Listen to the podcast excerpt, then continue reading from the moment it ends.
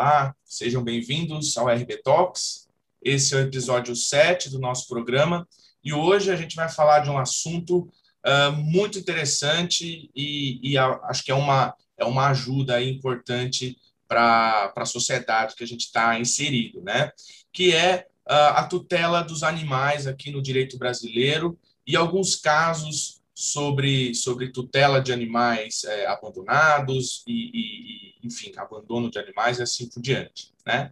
Uh, esse é um assunto que interessa bastante aqui a nossa pauta do RB Talks. E para falar disso hoje, eu estou com a Renata Ferreira, coordenadora do curso de Direito das Faculdades Integradas Rio Branco, Granja Viana, é, e mestre doutora em Direito pela PUC uh, de São Paulo, pós-doutora pela Poli USP. Né? Ela é advogada, é mãe do João Antônio e do Kobe.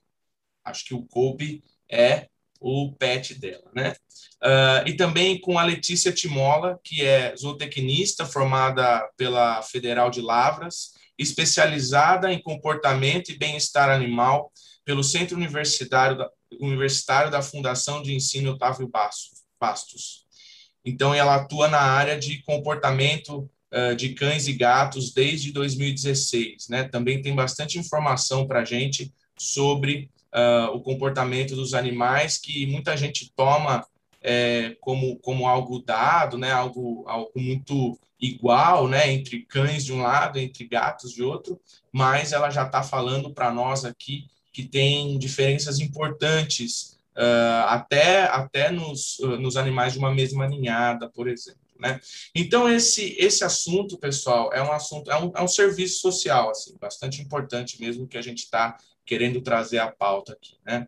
Uh, Renata, como é que a gente pode começar a entender essa história de tutela animal pelo, pelo olhar do direito? Dá uma luz para a gente. Bom, é, em primeiro lugar, queria falar da minha alegria de estar participando aqui desse RB Talks, é sempre um prazer né? ainda mais em um assunto que, que é tão, tão agradável, que toca o coração de todos aqui, né? É, de todas as maneiras possíveis e imagináveis. Né? Os animais de estimação, na verdade, que são o foco da nossa conversa dessa noite, né?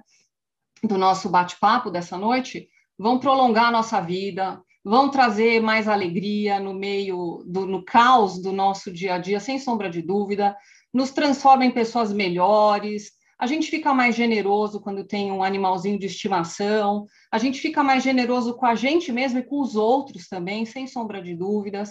E quem tem um amor desses aí para chamar de seu, a gente sabe que não é ranzinza, ele é mais saudável, tem motivo para voltar para casa rápido, né, para poder jogar uma bolinha, jogar um ursinho, jogar uma girafa, né, dar um, um agradinho aí no final, receber um carinho, né, impressionante o que esses animais têm para dar para a gente de retorno. Eu acho que a Letícia vai explicar, porque eu tenho curiosidade grande de saber o que, que acontece na cabeça da gente quando tem um animalzinho de estimação, né? Que sensibilidade é essa que esses bichinhos têm, que percebem quando você está triste, percebem quando você está alegre. Eu viro e mexe quando eu volto para casa, às vezes agora nessa pandemia, né, que a gente está saindo menos, né, mas às vezes sai para fazer alguma coisa na rua. Quando eu volto para casa, eu tenho a impressão que eu estava assim num intercâmbio de dois anos, né, que ele não me via há dois anos, né, e isso traz para a gente, sem sombra de dúvidas, um retorno, do ponto de vista da nossa saúde, que, que é maior do que a gente pode imaginar. Bom, muito bem. Vamos agora para a parte chata, né, que é a parte da tutela jurídica, mas é fundamental que a gente consiga compreender, e eu já adianto aqui, já vou dar um spoiler, que animal doméstico não é animal de estimação. Que os animais de estimação, eles vão acabar se destacando para fora do grupo de animais domésticos, tá? Então, vamos relembrar um pouquinho aí rapidamente, né, para a gente poder é, prosseguir nessa conversa e ouvir bastante a Letícia, vamos relembrar um pouquinho o que foi que aconteceu com a estrutura jurídica da nossa fauna, da fauna nacional, com o advento da Constituição de 88. Então, vejam, quando a Constituição de 88 entra na ordem jurídica nacional, em outubro de 88, ela vai criar uma terceira categoria de bens, uma terceira categoria de direitos, um terceiro gênero de direitos, que são os chamados bens ambientais. Nesses bens ambientais trazidos pelo 225 da nossa Constituição, vem encartada a fauna nacional. Então, vejam, mesmo os irresignados, né? Porque até hoje a gente tem gente que fala que, que eu estava falando com a Letícia antes da live começar, né? Que os animais são semoventes, que os animais são coisa, né? Esse pessoal está super ultrapassado, tá bom? Muito ultrapassado. Se alguém chamar o meu Kobe de semovente, eu nem sei o que eu faço com essa pessoa, né? Só digo isso. Ai da pessoa da santa e abençoada alma que chamar o Kolbe de semovente. Ai, só isso, ponto. Então, a nossa Constituição de 88, ela vai estabelecer que a fauna nacional é objeto de estudo do direito ambiental. Que fauna é essa? Os animais silvestres, ou quem é do ramo que chama de selvagem, né? Os animais domésticos, domesticados, sejam esses animais nativos ou exóticos. Então, provenientes da fauna nacional ou trazidos de fora do país toda essa estrutura de fauna, fauna nada mais é do que o coletivo de um animal de determinada localidade. Esse coletivo, a fauna em si, ela é objeto de estudo do direito ambiental. Aí vejam, tem uma outra lei muito importante, que é a lei da Política Nacional de Meio Ambiente, que é a Lei 6938, de 81, que vai sofrer uma significativa alteração no ano de 89, veja a Constituição de 88. Em 89, vem essa lei, a Política Nacional do Meio Ambiente, e estabelece que a fauna é recurso ambiental. A fauna, lembra? A fauna, animais silvestres, domésticos, domesticados, nativos ou exóticos. Que esses, essa fauna é recurso ambiental.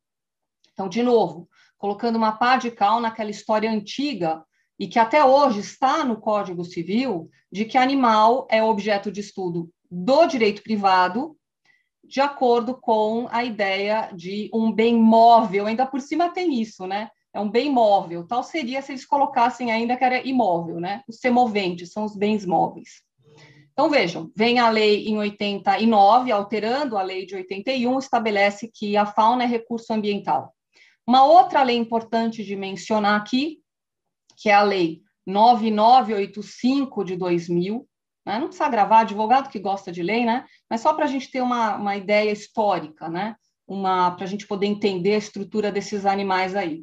E essa lei, que é a lei do Sistema Nacional de Unidades de Conservação, reforça a ideia trazida na lei de 81, na lei da Política Nacional, falando de novo que a fauna é recurso ambiental mais uma lei para fechar aí o nosso cipoal legislativo. Eu sei, eu sei, é muita lei, a gente tem muita complicação aí na área jurídica, o pessoal às vezes foge porque é muita lei, mas é assim mesmo, né? A gente precisa entender como é que está essa estrutura, inclusive para a gente depois debater de maneira um pouco mais aprofundada. Aí vem a lei criminal ambiental, a chamada lei penal ambiental, que talvez seja a que vocês mais ouviram falar em razão de uma recentíssima alteração que nós tivemos aí no ano de 2020, através da chamada Lei Sanção. Então, a Lei Sanção, que é a lei do cachorrinho, ficou conhecida como Lei do Cachorrinho, vai trazer uma alteração muito importante na Lei 9605, que é a Lei Penal Ambiental. Que alteração foi essa? Vejam, aqui que é o ponto que nos interessa. Essa alteração da Lei Sanção, ela vai colocar essa pá de cal para a gente poder entender que os animais domésticos terão uma tutela. E agora sim, olha, em razão do afeto, do princípio do afeto, que é um princípio do direito de família, esses animais domésticos que convivem com a gente, que transformam a nossa saúde e que conformam a nossa dignidade, porque vejam, dignidade é também saúde, né? Para que você tenha a sua dignidade conformada, conformada do seu ponto de vista jurídico e real, prático, você precisa ter saúde. Isso está lá no artigo 6 da nossa Constituição. E vejam, para que você tenha saúde, a gente tem que entender saúde dentro do contexto da Organização Mundial da Saúde. Então, não é ausência de comorbidade, ausência de doença. Saúde também é um bem-estar físico, um bem-estar psíquico, comportamental.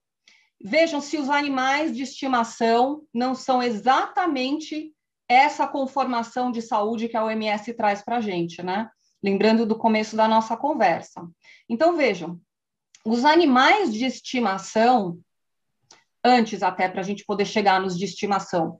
Fechando, então vejam, tem a lei, a Constituição Federal de 88, a lei da Política Nacional, a lei do Sistema Nacional Silvestres e Domésticos são objeto de estudo do direito ambiental, tá?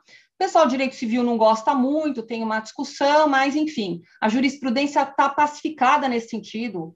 Né? O Supremo Tribunal Federal já delimitou, inclusive, que existe uma significativa diferença entre o bem privado e o bem ambiental. E os animais são objeto de tutela do direito ambiental. Que animais? Silvestres e domésticos. Princípio do afeto, como eu estava comentando há pouco, vai destacar esses animais de estimação do grupo dos domésticos. Então, o discrimen é o afeto, é o princípio do afeto. Em razão do afeto, o que, que vai acontecer com esses animais? A tutela jurídica dos animais de estimação. E aí vem a lei sanção. A tutela jurídica dos animais de estimação é feita pelo direito de família. Ou não é só família? Quer dizer, o meu é da minha família. Tanto é que na minha descrição aí tá mãe do João Antônio e do Colby. Né? Então, veja, se o cachorrinho não é da sua família, cachorrinho, gatinho, que são os clássicos animais de estimação, não é da sua família, né? Tem alguma coisa aí. Eu sempre falo que quem não gosta de bichinho é uma pessoa esquisita, né? Enfim, deixa para lá.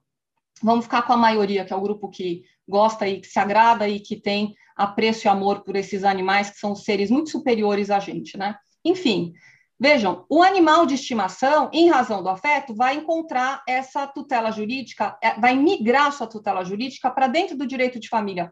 Tanto é verdade isso, que o que mais tem de novidade em jurisprudência no âmbito nacional, aqui no Brasil, relacionada à tutela jurídica dos animais, são as, os pedidos de guarda, tutela e adoção. Vejam, guarda, tutela e adoção, três institutos ligados ao direito de família três institutos, inclusive, que estão trabalhados e explicitados no Estatuto da Criança e do Adolescente. Vejam que a gente tem de discussão: o casal se separa, quem vai ficar com o animalzinho? É guarda compartilhada com o animal. Imagina, eu viro e mexo, eu falo, meu marido pode ir embora. Se levar meu cachorro, vai ter pau, entendeu? E vai ter pau feio, porque ele também é advogado e também quer o cachorrinho com ele, né? O cachorrinho não, o amigão, né? Porque aqui em casa ninguém é tudo amigão certo? Então, vejam, onde eu quero chegar na lei sanção agora para encerrar a nossa conversa e passar a bola aí para a Letícia e para a gente continuar nas nossas discussões, na nossa conversa. A lei sanção, que vai alterar a lei penal ambiental, especificamente no artigo 32, o artigo 32 é o artigo que estabelece o crime de maus tratos. E quando a lei estabeleceu o crime de maus tratos, ele estabeleceu maus tratos para animal doméstico e silvestre. Está vendo como a tutela do doméstico também é do direito ambiental? Então, veja, doméstico e silvestre.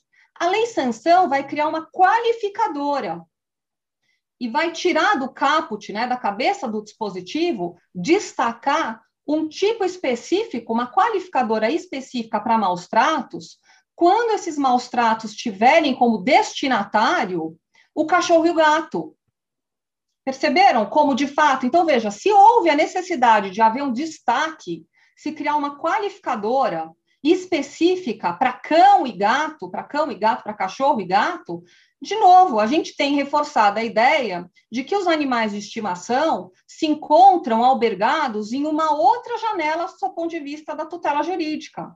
E na minha visão, respeitando aí uh, visões dissonantes, né, visões diferentes, eu não tenho a menor dúvida que o animal de estimação encontra o seu resguardo jurídico atualmente no ramo do direito de família. Os animais domésticos, direito ambiental. Silvestre, direito ambiental. Doméstico, direito de família, certo? E para fechar, eu queria contar uma historinha rápida para vocês e passar para a Letícia, aí estou aberta aí para a gente discutir outras questões, para encerrar minha parte, né? Porque a gente ainda tem bastante tempo para bater papo, vai ser ótimo é, que é, eu tenho eu tenho uma obra sobre animal de estimação, até mostrei para a Letícia e tal. E a primeira parte dessa obra, a gente foi pesquisar, eu escrevi essa obra com outro autor, que inclusive é meu marido, né? Mas enfim, escrevi essa obra com ele e a gente foi pesquisar e olha que interessante. A gente viu que o historiador Heródoto foi visitar o Egito, é verdade essa história, tá? Não estou inventando. O historiador Heródoto foi visitar o Egito no século 5 a.C. E quando ele chegou no Egito, ele percebeu que tinha muitos animais de estimação, muito, estimação, ele usa essa palavra. animais de estimação, muitos gatos e cachorros.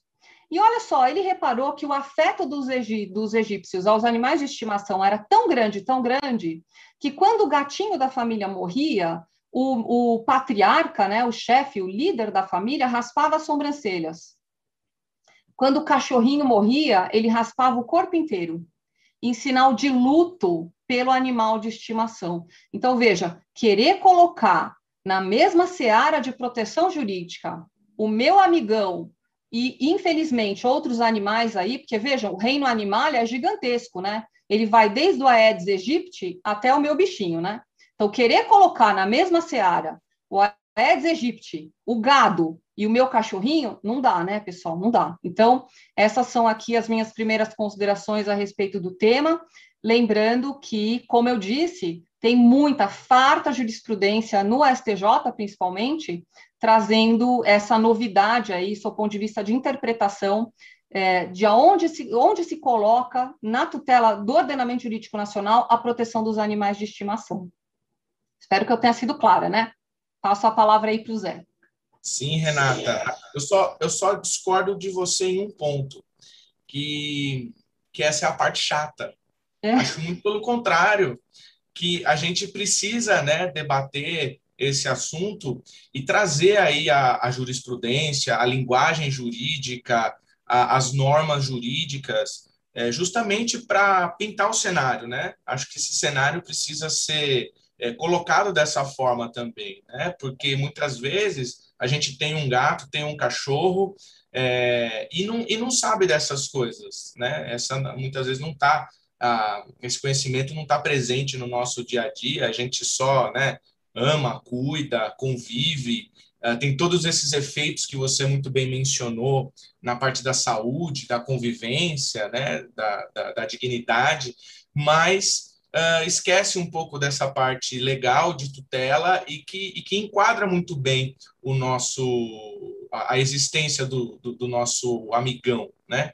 Inclusive, amigão é como a gente está chamando o nosso novo hóspede aqui, que a gente está dando lar temporário para ele. Depois eu falo disso. Mas é, é, é, é bem importante a gente colocar é, nesses termos que você colocou, até porque muita gente critica, fala assim, ah, você, traba, você trata o animal como alguém da família, né? É um animal e tal.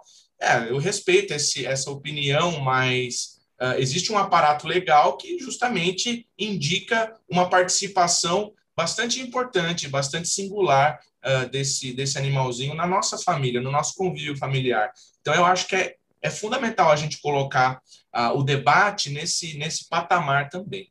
Né? Então, é, aí a gente, uh, falando dessa parte, acho que é muito legal, e trazendo também a Letícia para falar da, da questão comportamental dos animais, né? Porque acho que é uma, uma, uma junção de temas aqui uh, muito, muito significativa que a gente está fazendo, né? A, a Letícia é mãe uh, da Lili do Neco, né? Salvo engano, e, e, pode também começar a dar um panorama sobre comportamento animal para nós. Letícia, muito bem-vinda ao RB Talks. Antes de tudo, obrigada pelo convite. É muito, sempre muito bom falar sobre a minha área, sou apaixonada e assim, acho que toda oportunidade é muito boa para as pessoas realmente aprenderem. Também agradecer a Renata aí, porque eu também acho que essa área é muito importante, porque ter a lei vai fazer as pessoas entenderem que certas coisas que elas fazem vai ter uma punição. E, infelizmente, né, a gente sabe que só sabendo que tem uma punição ou algo assim, que as pessoas começam a mudar o pensamento. É, Para dar um panorama geral, assim, eu acho que é muito importante a gente falar que até um certo tempo atrás, aí, se a gente for falar de uns 10 anos atrás, a forma como a gente via o comportamento animal, né, sempre teve muitos estudos, estudo de comportamento animal é antigo, mas não era tão difundido. Era mais difundido na Europa, um pouco nos Estados Unidos, mas no Brasil não tinha ainda isso. Então a gente via muitas pessoas que se diziam comportamentalistas, né, animal, trabalhando de uma forma bem equivocada, é, com formas de punição, é, tratando como se o animal não sentisse, né, não sentisse nada. E hoje em dia a gente sabe, se eu não me engano, Renata, tem até a questão na lei, né, que o animal é ser ciente, ele sente, ele sente emoção.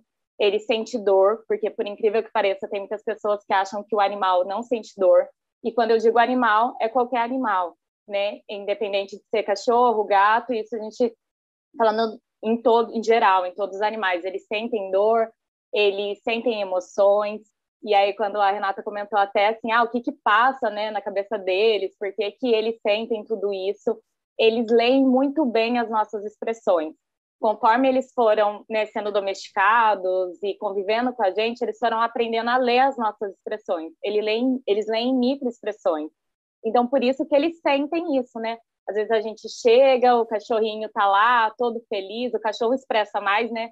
Eu tenho os meus gatinhos, eles também são fofos, mas cachorro lê um pouco mais da nossa expressão. Então, eles conseguem perceber isso. E eu acho é, muito complicado hoje em dia ainda ter pessoas que tratam os animais como se não fossem membros da família, né? A gente fala na nossa área que é a família multiespécie hoje em dia. Não sei se isso chega a estar na lei e tal, depois a gente pode até comentar, mas quando a gente fala é essa família multiespécie. Se você tem um animalzinho, mesmo que ele viva, por exemplo, ah, no quintal, né? Porque isso não quer dizer que o cachorro não é bem tratado ou não, às vezes vive no quintal, mas é super bem tratado, passeia, brinca, convive junto ele é um parte da família, né? É, eu discordo totalmente. Às vezes a pessoa pega só um animal ali para poder ser cão de guarda, alguma coisa assim, tratando aquele animal como uma máquina. Então, hoje em dia, a gente tem que ter muita é, paciência para explicar, falando da minha área, né? Assim, a gente tem que ter muita paciência para explicar, porque muitas pessoas realmente não sabem, vêm com essa mentalidade que o animal não sente nada, uma mentalidade histórica. Renato comentou uma questão histórica aí, mas é, a gente vê muito assim, questão na religião, algumas religiões falavam certas coisas de animais, é, questão da lei mesmo, quando começou nessa né, questão mais agrária, tudo, então colocou todos os animais meio que num mesmo bolo ali. Então, a gente tem que ter essa paciência de falar para as pessoas e mostrar que sim, os animais sentem, que para educar o animal não precisa bater, não precisa dar bronca, não precisa agredir, assim como com as crianças hoje em dia, né, tem essa metodologia positiva, com os animais também tem. Então, tem coisas que são muito básicas ainda que as pessoas fazem, e a gente vê, moro aqui em São Paulo, né, e às vezes eu vou em locais que as pessoas são muito bem esclarecidas, né, ainda usam métodos para poder treinar usando enforcador, que às vezes acha até que é, é algo simples, né, dá uma bronca e chacoalha e dá um susto para poder educar, e tudo isso não é necessário, né? a gente sabe, os cachorros eles são capazes de entender o que pode ou não pode. A gente tem que ter paciência para educar. Uma coisa que eu sempre falo é: ninguém é obrigado a ter um animal, né? Nem, é, você, ninguém te, te obriga a ter um animal. Então, se você escolhe ter um animalzinho, seja ele qual for, né, cachorro, gato, coelho, enfim, o, o, o animalzinho que você escolheu para ter para você, você tem que ter a, a, a capacidade, tem que querer ir lá, estudar, entender como que aquele animal se comporta para você poder dar tudo isso que você falou. Achei muito legal na hora que você falou da parte da dignidade, né, Renata? Dignidade é, sim, o, a saúde, e para os animais também é a saúde mental. É a gente entender o que, que ele está pensando, a gente entender o que, que ele precisa, o que, que ele precisa para viver bem, como que ele tem que comer da melhor forma, qual que é a melhor forma para ele comer, como que ele brinca, é, como que eu brinco com ele para ele é, satisfazer esses comportamentos naturais. Tem muitas pessoas que têm essa coisa de querer tirar latido de cachorro, né? É lógico que tem, né? Vários pontos, mas ah, eu não quero que meu cachorro lata, eu não quero que meu cachorro roa, eu não quero que meu cachorro cave, sendo que esses são comportamentos naturais. E a pessoa reprime, né? O tutor, infelizmente, às vezes por ignorância, no sentido de não saber, reprime esses comportamentos e geram outros comportamentos é, de agressividade, reatividade. Enfim, gente, esse é um tema muito amplo, assim, para falar, mas acho que de início aqui para a gente conversar é saber que tem formas, que o comportamento animal é uma ciência, é, não é algo que as pessoas vão, ah, deu certo com um cachorro, deu certo com outro, o que eu vou fazer? Cada cachorro é um cachorro, é, cada tutor é um tutor, então a gente tem, cada família tem uma rotina, então a gente tem que saber é, como encaixar aquele animalzinho dentro da nossa rotina. E aí já vai de conscientização antes de qualquer pessoa pegar qualquer animalzinho pensa se você vai ter tempo, se você vai ter dinheiro, se você vai ter condições de dar uma vida boa para aquele animalzinho, porque eles dão muitas coisas boas para a gente também, mas a gente tem que dar uma vida boa em troca para eles também. Importantíssima essa essa visão. Acho que a, a partir disso a gente tira muitas uh, muitos ensinamentos, né, ou, ou muitas conclusões já é, de, de, de, de, saída, né, porque precisamos pensar em toda uma estrutura. Ah, quando a Letícia falou que o animal acaba se incorporando à nossa rotina, uh, significa que a nossa rotina também vai mudar bastante uh, ao passo que a gente passa a ter um animal, né? E é um, é um período de ajuste, né? Ela está falando, eu estou lembrando da época que nós aqui em casa adotamos um, um animalzinho, é, o pudim. Depois eu, eu vou mostrar ele para vocês. Ótimo. Mas é, então o pudim vai aparecer aqui hoje ainda, com certeza. É, agora, é, foi um período de adaptação, né? E um período de, de adaptação é, não tão fácil, na verdade, a gente não sabia né, o que estava em jogo para essa para uh, nessa atitude, mas a gente tentou ser bem permeável, né, pela uh, pela convivência do, do cachorro. E foi muito e foi um, muito aprendizado assim, foi bastante interessante uh, porque a gente chegou a pensar em devolver o cachorro para o abrigo, porque a gente falou assim, olha, nossa rotina está bem complicada, mas só de pensar naquela possibilidade de devolver o cachorro, a gente ficou meio arrasado. Então a gente falou assim, bom, daqui para frente, então, a gente tem que incorporar o cachorro na, na nossa vida. Então, até mesmo antes da pandemia, que a gente viajava para nossa cidade é, com frequência, né, e tal, é tudo cachorro para cima e para baixo uh, se, se não pudesse uh, nos acompanhar em alguma viagem um pouco mais longa, a gente via uma hospedagem para o cachorro. E, e, o comportamento dele em si, né, que a gente vai se adaptando. Uma das coisas que eu acho que é legal a Letícia comentar é que o cachorro tem o animal, de certa forma, né, porque eu também já, já convivi com gato, né, a, a, a mãe da minha esposa tem gato, e, e, é, e é, assim, cada um no seu devido padrão, mas o animal tem uma linguagem, né? Ele se comunica com a gente. E, e é importante que a gente seja tem uma percepção, que a gente desenvolva uma percepção para entender a linguagem do animal, né? Porque ele tem várias maneiras de se comunicar, não é mesmo, Letícia? Sim, isso é muito importante, né? Quando eu comentei justamente isso, quando a gente traz uma espécie diferente para casa, a gente tem que saber como que eles se comunicam, porque é a gente que está trazendo, né? A gente pega, traz, por exemplo, o cachorrinho ou o gatinho para casa. E aí são cada espécie vai ter uma linguagem diferente, né? E aí falando, por exemplo, dos cães, é muito importante saber os cães se comunicam com o corpo, né? Então, é, posição de orelha, posição de rabinho, é, os movimentos que eles fazem, tudo isso é uma forma de, de mostrar o que, que ele está sentindo. E aí uma coisa que é muito legal, que muita gente confunde, é assim, eles têm os calm signals, né, que são os sinais de calma que eles dão. O que, que é isso? Quando você vê, por exemplo, dois cachorrinhos se aproximando um do outro, geralmente o que, que eles fazem? Levanta uma patinha, vira o rosto, boceja, lambe o focinho. Tem, tipo, dezenas desses sinais, né? Esses são os mais comuns. E eles começam a mostrar assim, ó, eu quero chegar perto, mas vem com calma. Então esses sinais é todo assim, ah, vamos com calma, calma, estou desconfortável nessa situação. E o que que acontece muito? A maioria dos casos que eu pego, que os meus colegas pegam, é porque a gente não sabe respeitar esse limite. A gente confunde o cachorro lambendo o focinho com ele dando beijinho. Ah, ele tá dando beijinho. E assim, um monte de gente, eu tenho certeza que um monte de gente já fez isso, às vezes até vocês. Pega o cachorrinho, tá o cachorrinho aqui no colo, ele fica lambendo o focinho. Aí, ah, ele tá dando beijinho. Não, ele tá mostrando que ele tá incomodado com aquela situação.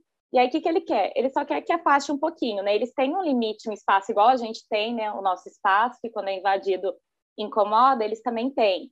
É, o cachorro boceja, é um sinal que ele está ansioso, tem algo ali desconfortável com ele. Geralmente ele boceja, às vezes, na hora que vai sair para passear, então ele está muito ansioso.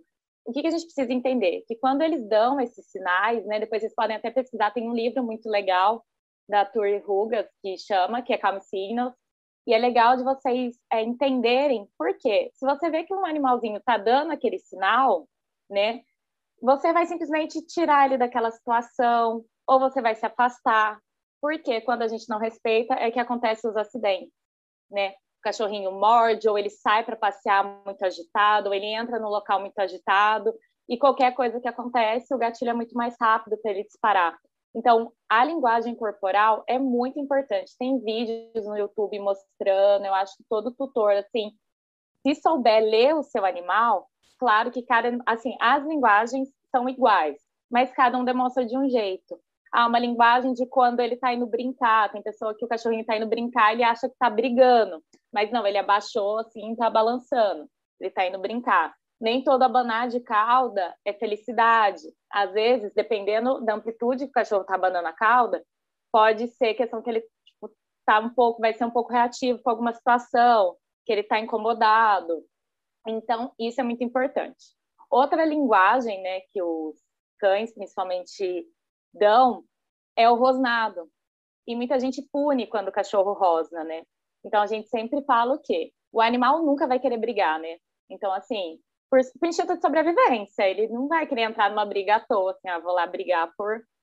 Isso é humano que faz às vezes, né? Que é brigar à toa. Mas o animal vai, vai querer fugir daquela situação. E aí o que, que acontece? O animal nunca briga, nunca morde do nada, né? Que a gente fala. Ele primeiro dá vários sinais. Então ele vai bocejar, vai virar o rosto, vai fazer alguns sinais. As pessoas que estão ao redor não entenderam que ele quer sair daquela situação. Ele rosna. E aí, quando rosna, muita gente faz o quê? Dá bronca no cachorro para ele parar de rosnar. Achando que na intenção de eu estou pedindo para ele parar de rosnar, ele vai entender que não pode fazer aquilo. Mas na cabeça do cachorro, o que, que acontece?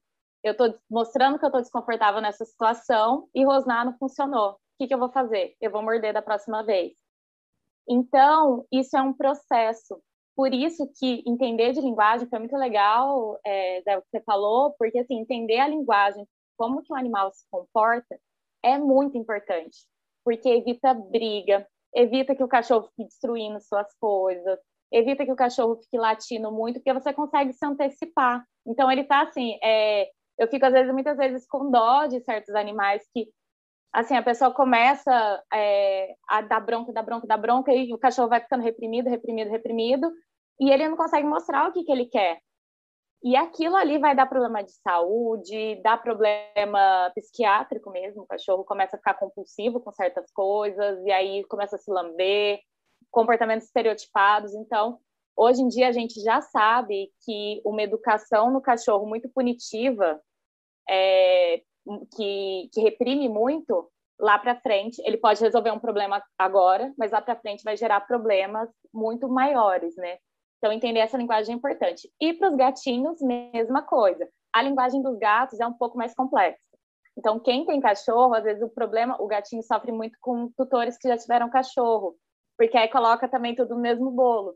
E o gatinho é totalmente diferente. Por exemplo, o cachorrinho com a orelha baixa, ele tá tranquilo ou tá com medo. O gatinho com a orelha para baixo, ele vai te pegar. Então, assim, tem que saber diferenciar e as necessidades do gato são totalmente diferentes das necessidades do cachorro, né? Então, assim, a forma de brincar é diferente. Então, se você tem um cachorrinho e vai pegar um gatinho ou vice-versa, tem que saber que tem essa diferença bem grande. Então, não é tudo que você faz com um você vai fazer com o outro. Até a forma de alimentar, a forma de fazer carinho é totalmente diferente. É só uma curiosidade também, tem gente que sempre que sempre teve cachorro pega um gatinho. Aí sempre fala, ai, Letícia, mas eu quero ficar fazendo carinho nele, ele não deixa, eu faço um pouquinho de carinho, ele me bate depois. É normal, é gatinho, gatinho é assim. Então eles gostam de um carinho de, um, de uma certa forma, numa certa intensidade, né? Igual o cachorro que a gente fica, né, apertando tal, e, e eles até aceitam a certo ponto. Mas a linguagem, sem dúvidas, é muito importante. Então, eu recomendo todo mundo que leia aí sobre os calm signals, né, os sinais de calma, que você vai conseguir entender muito do seu cachorrinho. E aí você vai falar assim, ah, não sei por que ele faz isso. Aí você começa a entender, ah, é porque ele estava incomodado aqui, é, ele tem medo disso. Então você consegue proporcionar um ambiente melhor para o seu animal. Que maravilha! Nossa, eu já aprendi bastante coisa aqui, né? Porque a gente tenta fazer uma leitura, mas como você falou é, em outro momento também, a gente não conhece, né? É uma área ainda pouco explorada, né? É um entendimento um pouco uh, escasso. A gente vai pelo, por esse comportamento uh, que a gente já viu, aprendeu, que alguém falou, ah, se está abanando a cauda, é, tá tudo bem, né? E nem sempre é assim, como você acabou de mencionar. Mas você dizendo, eu já uh, pensei em vários outros comportamentos que eu vi aqui, criando, né? O pudim, e também o, o Dante, que a gente está dando lar temporário, uh, para um cachorrinho de um projeto chamado Pet Friends, inclusive, que são uh, são pessoal que, que acolhe, né? A gente já fez resgate para eles e, e o Dante estava estava para se recuperar de, de, de, de, alguns maus tratos, né? Apanhava, tinha muitas larvas, tinha uma ferida importante. Então a gente resolveu dar uma dar lar temporário para ele. Ele está bem melhor agora. E tanto os dois cachorros juntos, como, como a experiência anterior só com, com o pudim, uh, você, você falando, várias coisas me vieram à cabeça aqui, e eu acho que é fundamental as pessoas pensarem né, em como ler o comportamento do, dos animais para tentar se entender melhor com o animal. Né? É impressionante, acho que, acho que isso é uma questão de, de animal adotado. É impressionante a confiança que o animal ganha ao longo do tempo. Né? de, vem, de vir para a gente pedir carinho, de interagir conosco, de latir, né? Quando o Dante chegou aqui, ele não latia. Agora, se ele ouve um barulho no quintal, a gente fica despreocupado, assim, qualquer coisa vai chegar aqui em casa, não vai chegar despercebido, porque eles fazem um escândalo e eles se unem, assim, para avisar. Então, é muito, é muito legal uh, pensar em tudo isso. Eu quero agradecer aqui o pessoal que está acompanhando a gente pelo YouTube, a Roseli, a Rita, o Enzo, a Camila, a Cristina, a Beatriz, é, pessoal aí, os alunos do Direito da Rio Branco, é, comparecendo aqui, um grande abraço para o pessoal, que estão com os pets junto, né? A, a Rita menciona que está com Juca, Mexerica, Tai, uh, Caju também, todo mundo, todo mundo acompanhando a nossa, a nossa live aqui, nosso podcast. Uh, Renata, também vou aproveitar para falar do curso que a gente vai ter, que é justamente né, o nome do curso de extensão que a Rio Branco está oferecendo, é Os Animais e a Sua Tutela Jurídica no Direito Brasileiro, com início uh, no dia 8 de maio. Então, o pessoal que queira aí se inscrever no curso para saber um pouco mais, né, para entender um pouco mais da, uh, desse assunto que uh, já provou aí a sua importância, né? A gente, não só para os profissionais do direito, mas por, por, toda a rede de apoio aí militante, né, em relação à tutela e de combate a maus tratos, combate ao abandono. A gente vê que tem vários canais, várias pessoas, vários influenciadores que estão se dedicando a esse tema e é um tema fundamental. Eu sempre penso, eu sempre penso porque há quem debata causas, né? Fala assim, ah, mas por que que você se dedica a essa causa e não a outra, né? Isso não é um debate muito é, muito profícuo, eu acho. Acho que cada um se dedica à causa que que, que mais uh, se identifica. Uh, mas tem um, tem um aspecto da causa animal que eu acho importante, é que esses animais não escolhem os, os próprios destinos, né? Uh, eles não têm capacidade nenhuma de escolha, né? Então, se você deixa um animal é, é, numa coleira de meio metro a vida inteira, é, é isso que ele vai viver, né? E é muito triste. Nós vemos várias, uh, várias situações onde esse tipo de coisa acontece é muito preocupante, revoltante, enfim, a gente começa a atuar um pouco nessa, nessa seara, até pelo incômodo que essa, essa situação traz para nós, né? Então, não estou dizendo que tem causa melhor ou pior, eu estou dizendo que os animais não conseguem uh, decidir, né, e nem se comunicar de uma, de uma maneira uh, para mudar os próprios destinos, né? Então, a gente uh, presta um pouco, um pouco dessa solidariedade a esses a esses seres que trazem tanto para a gente, né? Eu queria que você, Renata, falasse um pouco sobre isso, um pouco sobre abandono, um pouco sobre maus tratos e a visão aí eh, do direito penal, né? Para as pessoas também ficarem conscientes sobre, sobre essas transgressões, né? A gente, antes da Renata entrar, a gente faz uma pausa técnica aqui uh, de, de 30 segundos a um minuto para resolver um probleminha rapidamente. Olá, estamos de volta com a presença aqui de mais um convidado, o professor Renato Bastos, que é advogado, né, da, da, formado pela USP, também formado em História pela mesma universidade e tem mestrado em História Econômica, uh, também pela USP. É professor da Universidade Ibirapuera e também das Faculdades Integradas Rio Branco, Granja Viana, que está lecionando no, nos cursos de Direito e Relações Internacionais. E é tutor dos cachorrinhos Janice e Joca, que também vieram do Pet Friends, tá? do mesmo lugar onde o Pudim veio, né? É, ele fala tutor, mas a gente fala que ele é pai, né? Bem-vindo, Renato. Ô, ô, Zé, obrigado, obrigado aí pelo convite. É, boa noite, Letícia, boa noite, Renata. E eu quero aí pedir desculpas aí pelo, pelo esse contratempo. Eu saí de Perdizes do cartório, eram 5 e 10 da tarde, e consegui chegar só agora. O, o ex aí foi só atrasando aqui a minha chegada, mas estamos aqui para participar. Maravilha. É, a gente estava a gente estava prestes a abordar com a Renata a questão a questão de abandono e maus tratos uh, do, dos animais, né, Renata? Então, se quiser pegar desse desse ponto, fica à vontade. Não, legal. Eu acho que essa é uma questão assim bastante importante, né?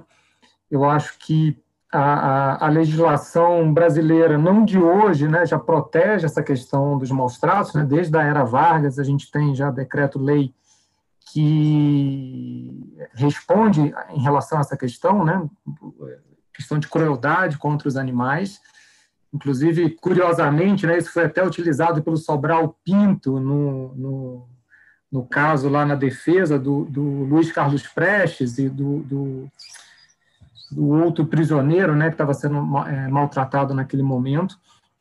E, mas infelizmente, apesar de ter uma legislação já antiga, né, e, e que vem sendo cada vez mais, é, digamos, aperfeiçoada, né, legislações municipais e, e, inclusive do ponto de vista da legislação federal, isso ainda é uma realidade muito presente na sociedade brasileira. Né? Eu tenho até um caso recente, pessoal, para contar. A minha família tem uma chácara na, no Vale do Paraíba e apareceu um cachorro, faz o que, há três semanas, quatro semanas, é, com o rabo despedaçado na, na, na chácara, né? ainda pingando sangue, com osso exposto, e a gente não sabia né, de onde tinha vindo esse cachorro, apareceu durante a madrugada, e eu acabei acolhendo esse animal, levei para a clínica, fez a operação, né, amputou o, o rabo, estou dando o tratamento. Minha mãe se encantou pelo animal e está em casa, né? Foi, vai ser mais um membro aí da, da família, mas vai ficar com a minha mãe no interior. Mas, enfim, é isso, né? 2021 e a gente ainda consegue ver esse tipo de situação de pessoas é, é, maltratando os animais, Aquele um pouco que eu acredito que já devem ter comentado aqui, é aquela ideia de que ah, tratar cachorro como cachorro, né? animal como animal. Né? E a gente vem mudando isso, né? acho que lentamente, mas vem tendo ganhos significativos, da gente cada vez mais tratar os animais como, mesmo que a legislação não permita, né? É, é, é como sujeito de direito, né? como alguém que, uma, pessoa que precisa de uma proteção maior do que eles detêm hoje. Muito bem. É, continuando nessa, nessa parte de, de, na parte legal, penal, né, de maus tratos e abandono, acho que a Renata também pode, pode contribuir para essa discussão. Então, é, o que eu estava falando no início da nossa conversa, né, é, trazendo a lei penal ambiental, é, com a modificação que veio com a lei sanção agora em 2020. Então, veja, era a, a ideia de maus tratos contra animais, que está disposta lá no artigo 32 da 9605, que é a Lei Penal Ambiental, ela era uma lei que, ela era um dispositivo, na verdade, o 32, que não trazia aquele temor pela conduta, né? até porque, se a gente for ver, quem é da área jurídica vai entender, né? Aí vou tentar falar para a Letícia também, né, para não ficar muito maçante, mas, de qualquer maneira, eu estou com a lei aqui só para a gente poder entender. a lei é, estabelecia a pena né, de detenção de três meses a um ano. Então, aqui nós. e mais multa, né? Então, estava diante de uma pena de menor potencial ofensivo e acabava indo para as medidas despenalizadoras que davam em nada. O que foi que aconteceu com a lei sanção? Houve a introdução de um parágrafo único na, no artigo 32, né? Então, prevendo uma qualificadora para o crime de maus tratos contra animais e trazendo um significativo aumento de pena. Então, agora, se for cães e gatos, dentro daquela ideia que a gente estava diferenciando de animal doméstico e de animal de estimação, né? Se for cães e gatos, a pena pula para reclusão de dois a cinco anos. Então, aqui não é mais sujeita à chamada a tutela da, da lei da, da 960, da, perdão, menor potencial ofensivo, né, da 9099, não é mais ela acaba ficando dentro da tutela penal mais gravosa mesmo, com a possibilidade, inclusive, de pena de prisão. É claro que, na realidade, vai acabar havendo uma substituição por restritiva de direito, mas existe a possibilidade, caso o juiz não faça essa alteração, de ser imposta, inclusive, uma pena de prisão. Então, é, qual que é o problema, a meu ver, né? A despeito de toda a comemoração em cima da lei, o problema é que, às vezes, a gente acaba percebendo que essa medida, por ser muito gravosa, então tem várias críticas ao dispositivo, né? Mas uma das críticas é que, às vezes, que, que fez parecer, principalmente para os penalistas, que nós estaríamos diante do que eles chamam de direito penal simbólico, né? Ou direito penal demagogo, direito penal uh, de emergência por conta do rigor imposto trazido pela norma jurídica, é possível que ela não venha nem a ser aplicada, entenderam? Então, ela acaba trazendo esse efeito contrário aí, né? Ela acabou, é, a ideia dela era trazer uma transformação social a partir do direito penal, o que é uma postura que hoje em dia a gente sabe que a ideia do direito penal é uma ideia de intervenção mínima, né? Enfim, tem muitas críticas.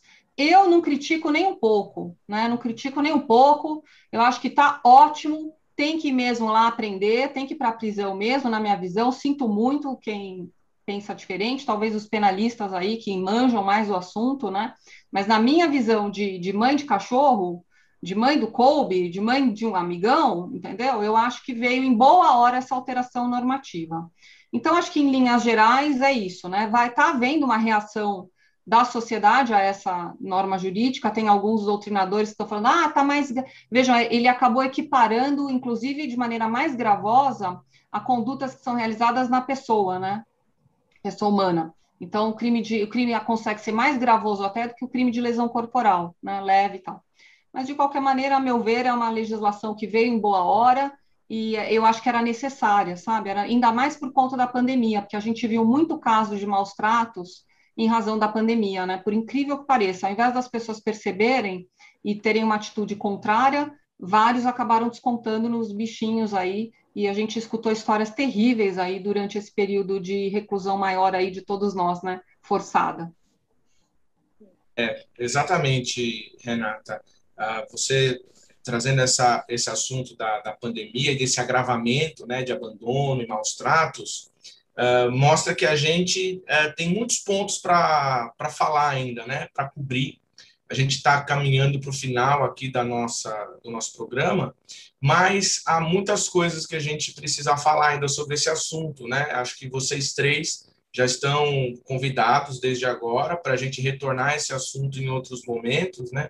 Então, o agravamento da condição de abandono e maus tratos durante a pandemia, é, redes de, de ajuda sobre, é, é sobre animais, adoção e, e, como, e como fazer tudo isso, uh, formas de tratamento, formas de buscar ajuda quando seu animal está é, apresentando um comportamento uh, muitas vezes difícil, né? Eu acho que é muito importante uh, não desistir do animal, né? Não desistir da, da, da convivência, como eu disse aqui, tive uma experiência que nem foi tão, tão grave assim, né? Meu cachorro quebrou minha televisão, isso não é nada, mas na hora foi impactante, né? Na hora a gente falou assim, bom, o que, que ele vai quebrar depois e tal. Depois uhum. entendemos que qualquer coisa que ele quebra é por causa da gente, né? Eu que deixei a televisão de um jeito que ele ia poder quebrar.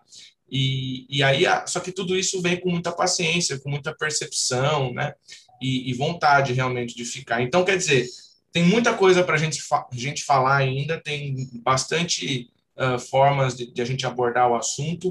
Uh, eu vou pedir que vocês façam aí algumas palavras finais né, sobre, sobre esse assunto.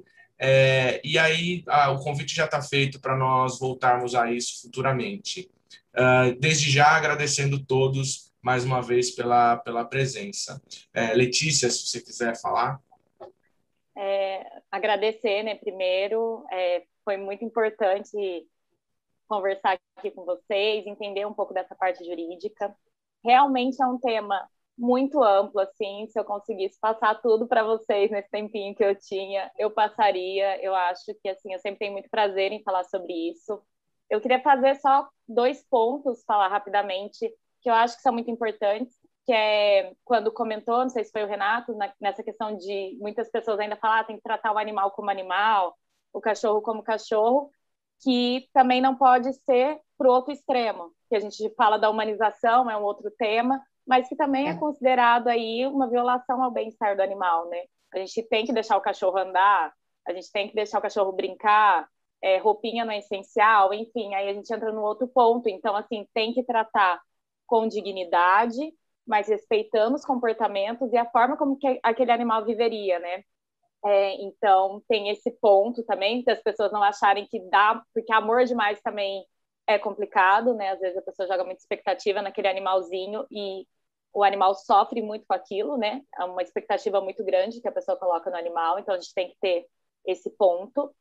E também sobre a questão da conscientização, eu acho que a gente só vai conseguir mudar a forma como as pessoas tratam os animais, como as pessoas veem os animais, conscientizando. Então, de, conscientizando criança, conscientizando quem já tem, tendo paciência para explicar, porque também eu acho que as coisas é, só mudam quando a gente explica, explica de uma forma clara e não quer mostrar que aquilo é certo, aquilo é errado, a gente tem que ter é, essa é, paciência para poder explicar para as pessoas, né? Porque a maioria, graças a Deus, é, das pessoas, dos clientes que eu atendi, sempre quando eu explico, a pessoa entende que certa coisa está fazendo mal para o animal e muda, né? Para aqueles que não mudam, tem que ter a lei sim, tem que ter é, algo que, que traga uma punição. É, mas, no geral, é isso. Assim, tinha muita coisa para falar, mas aí numa próxima a gente conversa. Com certeza, já está já tá convidada para uma próxima uh, nós falarmos sobre, sobre essas questões aí que, mais uma vez, você falando, levantou uh, muitas coisas aqui, né? Não toma, tomar cuidado com o outro extremo, né? E, e de, de talvez tratar também o animal de uma forma que peca pelo excesso, né? Que acaba sendo inadequada também, né? Isso é outra coisa que a gente tem que, tem que pensar. Uh, professor Renato, Bom, gente, é, uma vez mais pedir desculpas e, e eu acho assim, eu estou muito triste de, de, não ter podido acompanhar é, o debate inteiro, porque é, eu, eu venho pensando muito em relação a esse tema e eu acho que a gente precisa qualificar mais esse debate do ponto de vista de políticas públicas. Eu acho que, senão, por exemplo, as meninas aí do Pet Friends vão ficar enxugando gelo, essas ONGs vão ficar enxugando gelo, porque a gente tem que pensar políticas públicas do ponto de vista de, de assistência aos animais, hospitais públicos, do ponto de vista de castração, é, do ponto de vista é, de comercialização de animais, né? Nós temos que pensar uma série de políticas públicas para a gente conseguir equacionar é, é, esse problema, que é um problema real da nossa sociedade, é, essa relação com os animais. E só é, é, uma boa polêmica com a Renata, talvez assim, a lei é bem-vinda, é, mas é, é, será que o caminho do punitivismo, aumentar a pena, é, resolve? Não, acho que não, não é, talvez, o, o, melhor caminho, né? Talvez Acaba a gente... aplicada, né? Exato, né? Porque assim, a gente pode gastar uma energia legislativa para fazer outras políticas públicas que podem ter um efeito melhor, né? E, e botar mais gente nas prisões, não, não, a gente sabe como funciona o sistema penitenciário brasileiro e acaba não, não, não resolvendo. Mas é isso, eu, eu me disponho é, a participar do, do, do, próximo debate e prometo que eu não saio de casa com pandemia ou sem pandemia, com cliente ou sem cliente. Fique tranquilo, Renata, a gente, a gente não vai faltar oportunidade para a gente abordar esse, esse tema e até né, brevemente, uh, Renato e eu acabamos adotando uh, os animais do, do, do, mesmo projeto, por uma coincidência, né? E que ele uh, até ajuda o pessoal lá numa assessoria jurídica para lidar com questões jurídicas, que é um trabalho muito bonito também, muito relevante. E concordo, né? Eles estão muitas vezes ficam enxugando gelo, né? Tá, tava falando an antes da gente entrar aqui ao vivo que fizemos um resgate de, de quatro cães na, no final de semana e o, e o sujeito aqui da região, perto da minha casa, é, me mandou uma mensagem hoje dizendo que abandonaram uma, uma caixa com cinco gatos, né, cinco filhotes de gato dentro da caixa, né? Então é as pessoas até vão para determinados lugares uh, e abandonam animais porque sabem que tem gente que cuida, né? Esse, esse quase vizinho meu tem 14 cachorros na chácara dele, a maioria é, desse tipo de adoção aí, né? E ele cuida e, e ajudava a cuidar daqueles que estavam na rua também, uh, até se interessou pela, pelo projeto do Pet Friends e assim por diante. Então, é mais uma é mais um, um, forte indício que não vai faltar pauta para a gente trabalhar aqui, viu, Renato? E a gente pode falar sobre as políticas públicas uh, muito em breve, tá? Já, já, já estamos engatilhados para isso. E, uh, por fim, professora Renata, é, pode falar. Fale mais Vou uma vez rapidinho. também. Vou falar rapidinho aqui, que eu estou vendo que já estamos aí no limite do tempo. Ô, Renato, você tem total razão. É que a gente saiu de um zero para um 800, né? Quer dizer, a gente sai de uma pena muito pequena, que não traz nenhuma efetividade do ponto de vista prático, o que gera, a meu ver, um incentivo em, em condutas é, que afrontem a própria norma jurídica para uma norma que realmente é o que eu estava falando, a ideia de um direito penal simbólico, né, um direito penal demagogo. A transformação social tem que vir pela política pública, né? O direito penal não é o campo adequado para isso. Agora, eu, como mãe de cachorro, tenho que dizer que acho que a lei precisaria ser melhor estruturada, com som, sem sombra de dúvida, com certeza absoluta, mas né, é o que temos por agora, né? Melhor isso do que detenção de três meses a um ano e a gente vê essas posturas que nós temos. E para fechar rapidinho, agradecendo todos os ensinamentos da Letícia, que é brilhante, que a gente amou conhecer, que eu vou já ser amiga dela no Instagram, vou chamar imediatamente, porque veja só, todas as frases que a Letícia falou nos levam exatamente para essa ideia de que os animais de estimação, agora, em razão do princípio do afeto, o discrimen trazido pelo princípio do afeto, vão acabar sendo tutelados pelo direito de família. Imagina, família multiespécie, metodologias positivas para o comportamento dos animais, é exatamente o que a gente usa com as crianças. Né? É exatamente essa modificação que a gente está enxergando agora, né, por conta de uma evolução social, uma evolução cultural, né, é, trazida aí em razão uh, de vários outros aspectos sociológicos que não convém agora delimitar, não dá tempo, mas veja que interessante, né? Como as coisas vão mudando e como o direito sempre está atrás aí, tentando encaixar essas mudanças sociais na norma jurídica para dar segurança aí para a população na hora de utilizar esse todo esse cipoal normativo que a gente tem, principalmente em matéria de direito ambiental e em matéria de direito de família também. Então, agradecendo muito os ensinamentos da Letícia, agradecendo o professor Renato, uma pena, mas tenho certeza que a gente ainda vai conversar bastante, e devolvendo a palavra para o nosso mediador querido, professor José. Maria. Muito obrigado. É, bom, é, é, vocês, a participação de vocês só engrandece o debate. Eu estou muito contente, acho que essa é uma pauta fundamental para a gente tratar recorrentemente, né? A gente tem que ter uma recorrência aqui uh, ah, para tratar, tratar disso. Lembrando que tem o curso, o curso sobre uh, os animais e a sua tutela jurídica no direito brasileiro, que começa dia 5 de maio, dado pela professora Renata aqui pela, pela Rio Branco. Uh, eu vou, eu devo-lhes, né, estou devendo a aparição do pudim, mas a mãe dele chegou lá embaixo e não, não há ninguém que faça ele ficar aqui em cima é, com, com a mãezinha dele tendo chegado lá então eu não vou também ir lá uh, sequestrar o, o, bichinho agora. Mas uh, fica aqui a, a, ideia da gente ter um videozinho com os nossos, os nossos amigões aqui e a gente passar um pouco na próxima, na próxima live. E se der, se, se ele não, não tiver alguma coisa mais interessante para fazer, eu trago ele, puxo ele para cá. Ele já é famoso nas minhas aulas, vai começar a ficar famoso no, no RB Talks também. Pessoal, Muito obrigado é, pela participação de vocês. Lembrando que o nosso material vai ficar disponível no YouTube, no Facebook, no Instagram e na Twitch também.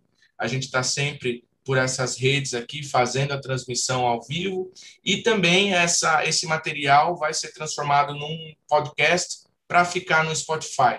Né? Então aí curtam, compartilhem, sigam a gente na, nas redes, interajam conosco. Quero agradecer mais uma vez a participação de todo mundo.